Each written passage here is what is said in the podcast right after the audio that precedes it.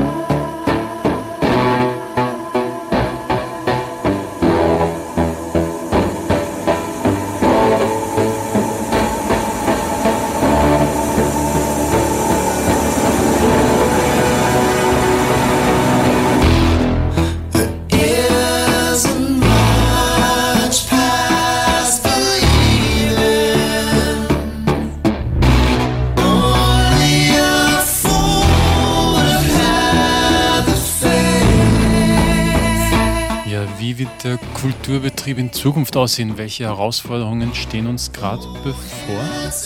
Seit zehn Jahren gibt es das Symposium an der Universität für angewandte Kunst Wien. Seit zehn Jahren fragt Michael Wimmer, Gründer und langjähriger Geschäftsführer von EduKult, Dozent für Kulturpolitik, Forschung und Kulturwissenschaftler, dort nach neuen Perspektiven der Kulturpolitik des Kulturbetriebs. Tja, steht da Tropfen, so sagt man.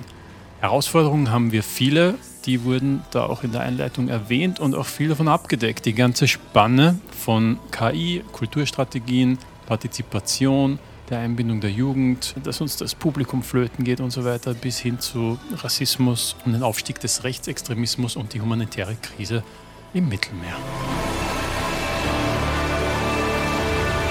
Historisch gesehen waren es immer technologische Entwicklungen, die den Kulturbetrieb nachhaltig weiterentwickeln haben äh, lassen.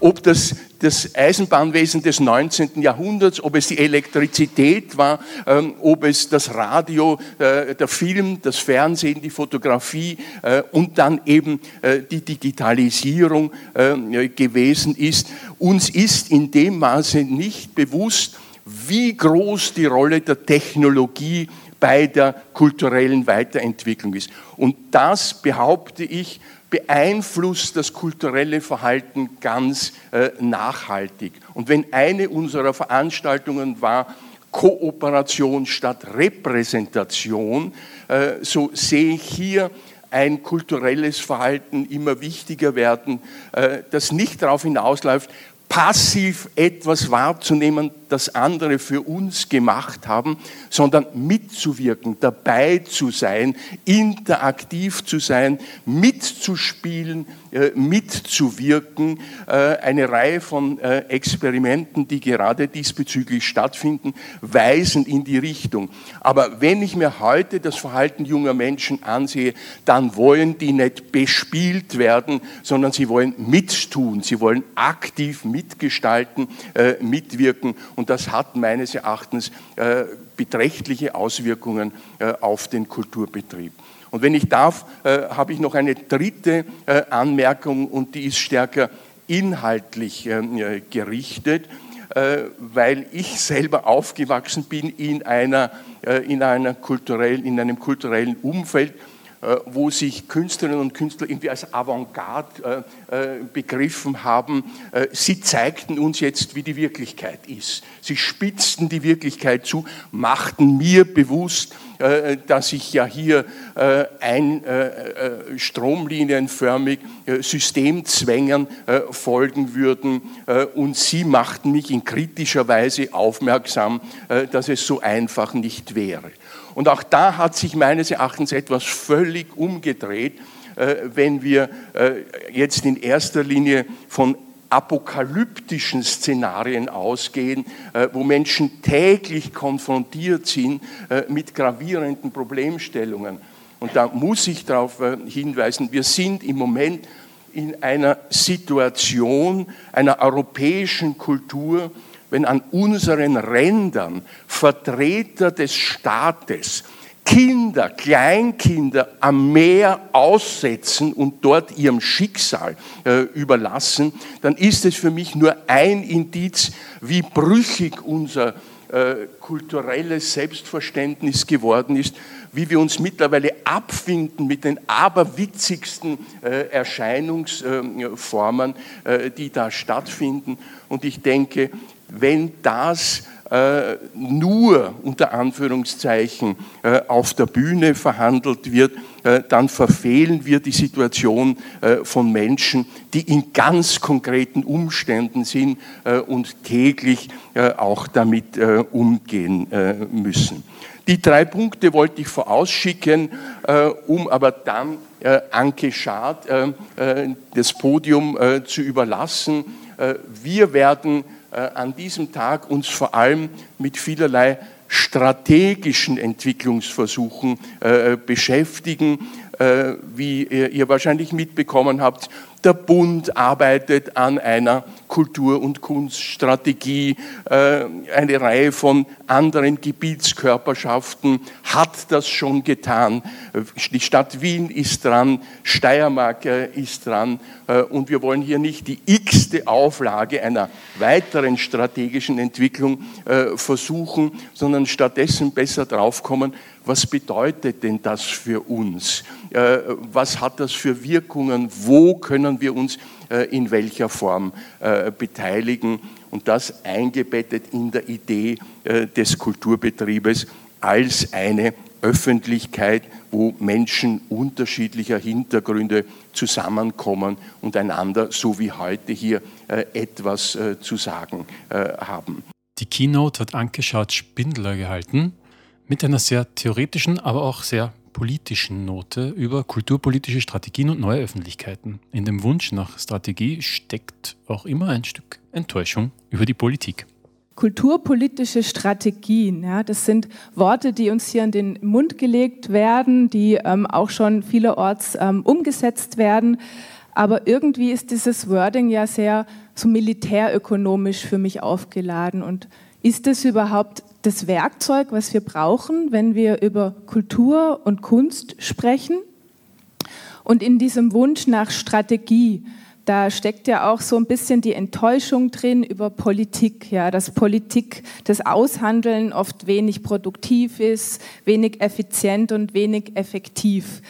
Also ähm, Politics not business yet, ähm, dieses intendierte, rationale, planerische, ja, wir planen was, wir gehen in die Umsetzung, wir sind dann bei der Problem, Problemlösung und evaluieren das Ganze, das funktioniert oft einfach nicht so gut wie am Papier vorgestellt. Und was macht die Politik da falsch? Ist es ein Versagen der Politik und wie kann das kompensiert werden? Gibt zu viele Machtspielchen, Interessen, vielleicht sogar Emotionen? Ähm, und Vielleicht zu wenig Kenntnis des Fachs, vielleicht auch zu viel Bürokratie. Und diese zu wenige Kenntnis, die muss irgendwie kompensiert werden. Also Politik braucht die, die sich auskennen. Aber sind es die Experten? Wer sind die Experten, die Expertinnen? Ähm, wer weiß denn, was die Kultur wirklich braucht und ähm, wie man es richtig macht? Partizipation ist ein Stichwort, über das wir sicher heute auch noch sprechen werden. Geht die Strategie also auf, wenn alle, möglichst viele, möglichst reibungslos mitmachen, ihren Beitrag leisten? Oder ähm, braucht es eher das, was Michael auch schon angesprochen hat, also Konfliktbereitschaft, den Widerstand? Ähm, das braucht ja eine Demokratie ganz dringend. Es braucht nicht immer den Kompromiss, der ist vielleicht oft nur temporär, ähm, aber unzureichend. Und wir brauchen auch den Widerstand, die Konflikte. Wir haben ähm, geschrieben, gemeinsam meine Co-Autorinnen Oliver Marchard, Friederike Landau, Donnelly und Stefanie Friedrich.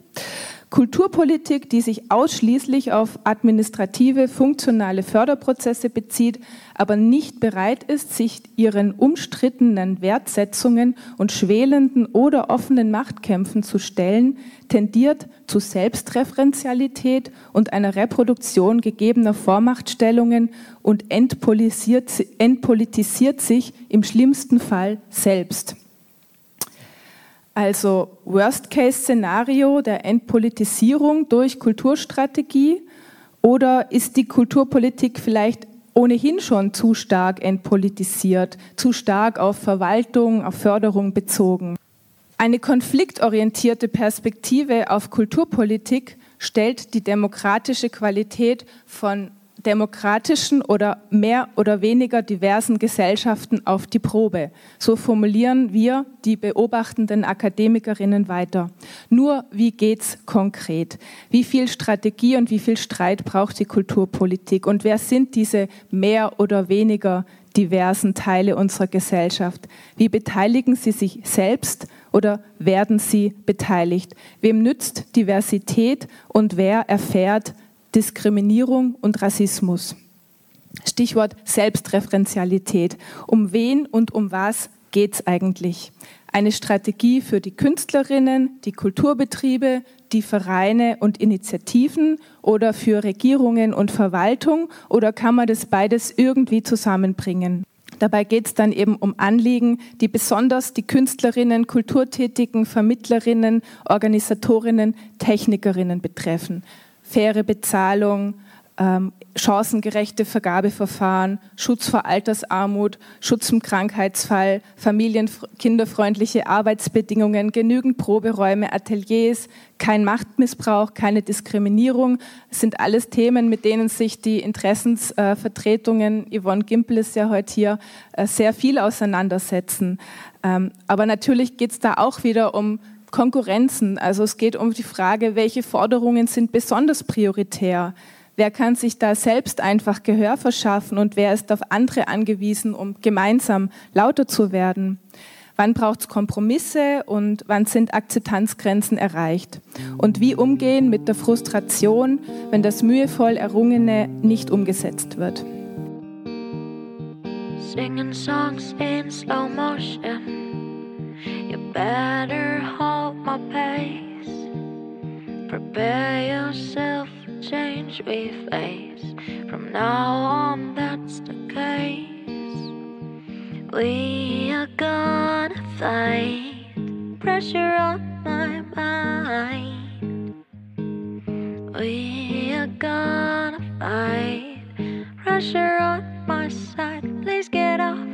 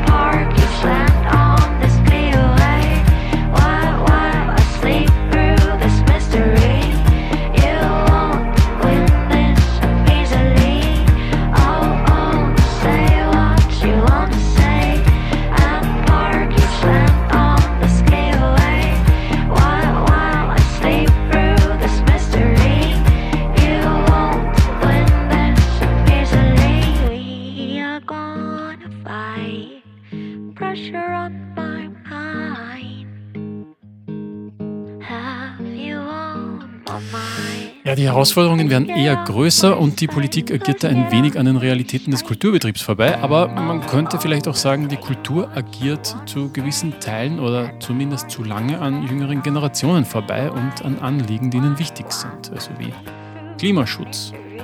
Die schaffen sich da nun also ihre eigenen kulturellen Formen abseits der kulturellen Infrastruktur, vor allem digitale. Ja, da versetzt uns die Frage der künstlichen Intelligenz auch in Schnappatmung. Wir haben aber auch politische Herausforderungen, die humanitäre Krise im Mittelmeer und europäischen Rechtsextremismus in Aufwand, denen wir jetzt schon seit Jahren offensichtlich nicht viel entgegenzusetzen haben. Der österreichische Kulturbetrieb ist ja auch sehr, wie soll man sagen, repräsentativ betrachtet, sehr bio-ösi besetzt. Jemand aus Deutschland wirkt da schon sehr divers. Das spiegelt nicht die Realität unserer Gesellschaft wider. Das wissen wir alle schon lange und wenig hat sich trotz aller Bekenntnisse, Bündnisse, Leitbilder, Strategiepapieren in Bewegung gesetzt. Mit all diesen Herausforderungen könnte man vielleicht sagen, sind wir auch ein wenig vielleicht überfordert.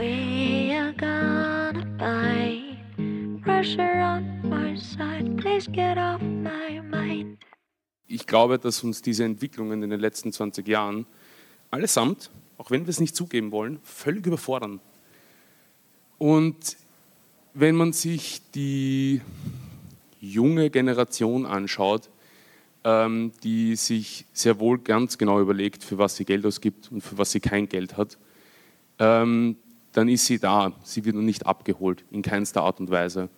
Und das ist etwas, was mir auch, ich bin zwar jetzt erst 27, aber es macht mir Sorge, weil ich das in meiner Generation schon erlebe und sehe, wie Entscheidungsprozesse stattfinden oder ablaufen, zu welchen Dingen man geht und zu welchen Dingen man nicht geht, für welche kulturellen Aspekte man Geld hat und für welche nicht. Das kam aus dem Publikum nach der Keynote.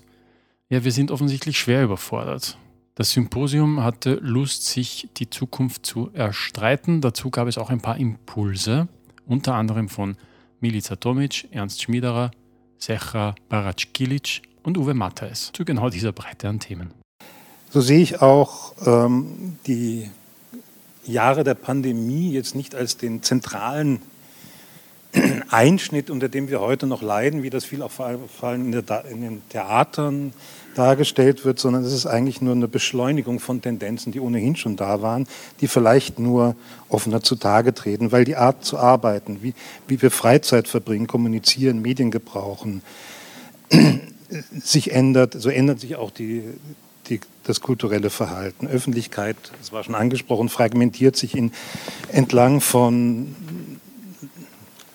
Konsumgewohnheiten und Lebensstilen in, in Suböffentlichkeiten, in Milieus, die eigentlich vor allen Dingen ineinander kommunizieren und oft auch nicht äh, im Modus der Präsenz kommunizieren, sondern es, es medial tun mit Migration, Fluchtbewegung, aber auch mit der Mobilität einer globalisierten Wirtschaft ist, der, ist in der Gesellschaft ein Grad von kultureller Diversität erreicht,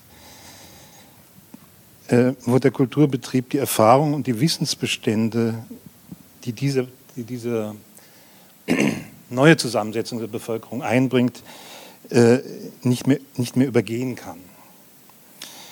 Es gibt, das machen wir im Theater täglich die Erfahrung gibt, es gibt eigentlich kein Stammpublikum mehr.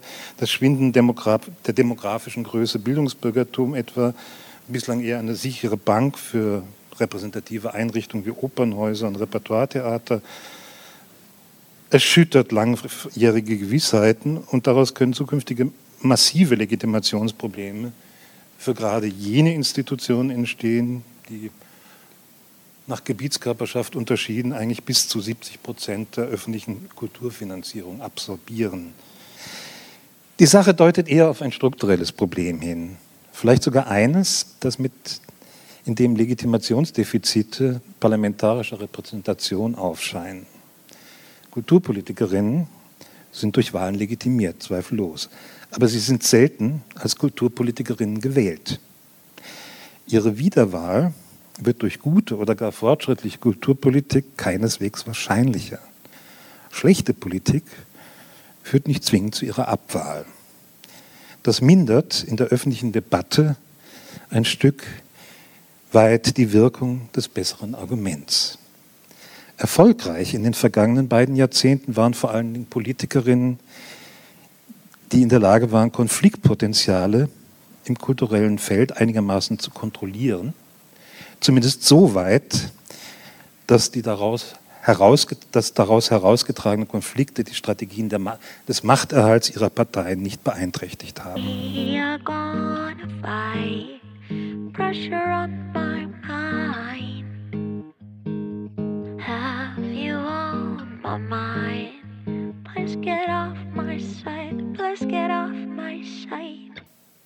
Für mich ist es ein Privileg. Warum? Weil so viele Räume, zum Beispiel Räume im Bereich Akademie oder auch im Bereich Kunst und Kultur, nicht dafür geschaffen wurden. Sie wurden größtenteils für Menschen mit weißen Privilegien geschaffen, während Menschen wie ich in dieser Branche, Branche unsichtbar sind oder besser gesagt unsichtbar gemacht werden. Lassen Sie mich in diesen die lassen Sie mich Ihnen die immer gleiche Geschichte einer Künstlerin erzählen, die seit über 15 Jahren mit dieser Realität lebt. Und gleich vorweggeben, es hat sich kein bisschen geändert. Es ist mittlerweile zur Normalität geworden, dass man mich bei vielen Kunst- und Kulturevents am Eingang fragt, ob ich hier richtig bin. Überrascht? Warum sollten Sie es sein? Weil die Kulturpolitik bis heute nicht in der Lage war, darüber nachzudenken. Es scheint, dass nur weiße Personen willkommen sind, es sei denn, man erscheint in Begleitung von weißen Bekannten oder mit Personen mit einem bekannten Namen. Aber es wird noch schlimmer. Halten Sie sich fest. Bei einer Abendveranstaltung in einem Museum, die sich mit Themen wie Diskriminierung und strukturellen Rassismus und der Dekolonisierung der Museen befasste, wurde mir der Zugang verweigert. Hm. Ja, vielleicht ist es sogar gerade die Leitung dieses Museums im Raum, könnte sein. Die Ausrede der Aufsichtsperson lautete, dass ich nicht auf der herumgekritzelten Namensliste stand, obwohl 90 Prozent meiner Kolleginnen der Partnerorganisationen im Raum auf mich warteten obwohl ich mich online angemeldet hatte, meinen Ausweis dabei hatte und bereit war zu zahlen. Es war ein undurchdachtes und unsensibles Verhalten. Diese Probleme mögen Sie hier im Raum vielleicht gar nicht interessieren. Das ist mir bewusst. Aber sie bilden die Grundlage für alles, worüber wir diskutieren. Die Diskurse erhalten erst dann einen Wert, wenn wir uns bewusst werden, dass am Eingang Handlungen, geknüpft an Rassismus und weitere überlappende Diskriminierungsformen, stattfinden. Lassen Sie uns nun einen Realitätscheck zu den Diversitätsveranstaltungen machen. So manch Diversitätskampagnen kann selbstdiskriminierend sein. Wenn sie nur ausgewählte und für sie nützliche Menschen als divers darstellen, Oftmals wird eine sichtbare muslimische Person von Collar mit Kopfbedeckung bei einer Kampagne abgelehnt, da befürchtet wird, dass dadurch die Kundinnenschaft abgeschreckt werden oder gar verloren gehen könnte. Ja, ja, das kennen wir. Die Vermittlung von Kunst und Kultur, vor allem da, wo sie mit Bildung überlappt, muss auf eine diverse Gesellschaft Bezug nehmen. Es ist dringend an der Zeit, die Bereicherung durch intersektionale Identitäten anzuerkennen, Intersektionalität als Phänomen zu verstehen und sie als Analysat, äh, Analysekategorie zu nutzen.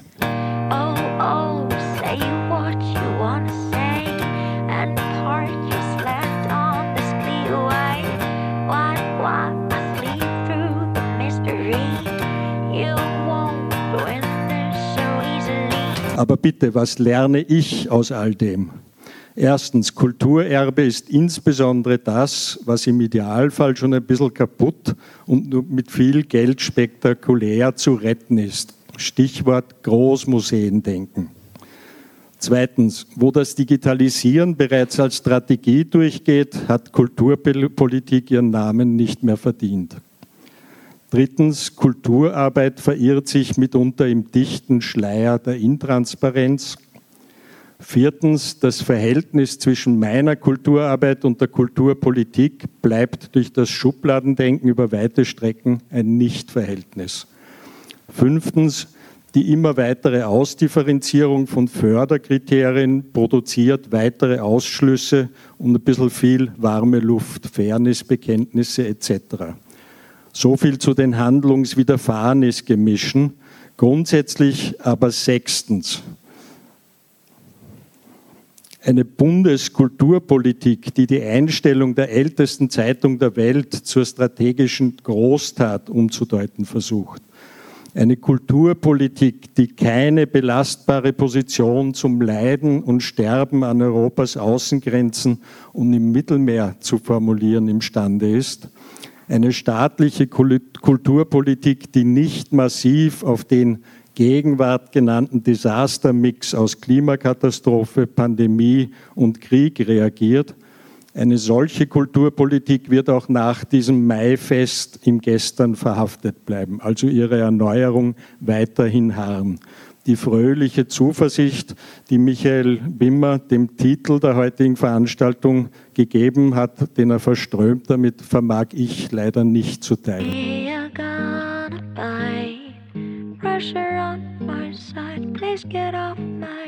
So if we ask, you know, who is primarily responsible for the production of art in our current societal context, so is it a large established institutions, you know, like um, uh, uh, uh, politicians, or is it individual artists and the independent scene? You know, this is uh, something which I think has to be taught again and again. And um, and then who are those who are able actually to think and then also struggle against administratization in arts? So, like individual artists and independent scene often inhabits these frontiers of, of laboring culture. So we are all like exposed to this immediately. And now this this these pressures, you know, of of pleasing the ideas of stakeholders, the imagined visitors. So we have to have this fight and liberty to experiment and to fail. We have this liberty actually as artists to misfit and to be misunderstood. So I think this should be understood also beyond this binary dichotomy of creation and consumption. Uh, and actually, it is a very important struggle for recognizing this transformative power of art and for your commitment to empowering the audience of our shared cultural journey.